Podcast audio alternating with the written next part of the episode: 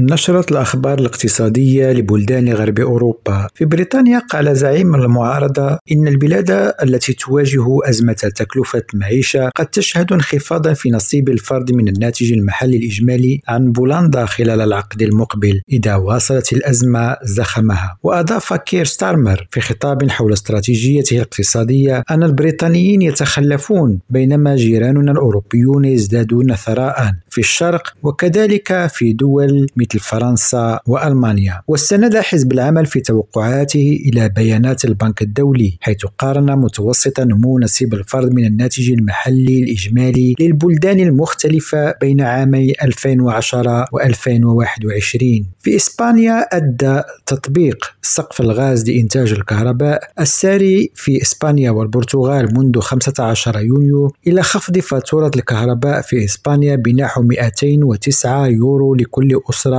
منذ تنفيذه وذلك وفقا لحسابات مركز أبحاث السياسة الاقتصادية التابع لإصادي وفي الواقع في غياب هذه الآلية الإيبيرية كان متوسط سعر الكهرباء أعلى بنسبة 31.8% وهذا يتوافق مع توفير ما يقرب من 209 يورو لكل أسرة. في سويسرا تشكل السرية المصرفية العائق الذي يحول دون كشف البلدان الأجنبية عن أصول مواطنيها المتهربين من الضرائب واليوم يشتكي الصحفيون والمؤرخون السويسريون من أن هذه القوانين تقف حجر عثرة أمام قيامهم بأعمالهم. وتم تشديد قانون السرية المصرفية عام 2015 بعد سلسلة من التسريبات لبيانات مصرفية مسروقة. ويشتكي مؤرخو القطاع المالي من أن المصارف تختبئ الآن وراء قوانين السرية الأكثر صرامة خلال رفضها لطلبات الحصول على وثائق. وفي شهر يناير 2023 بعثت جمعية المؤرخين السويسريين برسالة إلى وزارة المالية دعت فيها إلى تخفيف قانون السرية المصرفية. نزار الفراوي ريم راديو جنيف.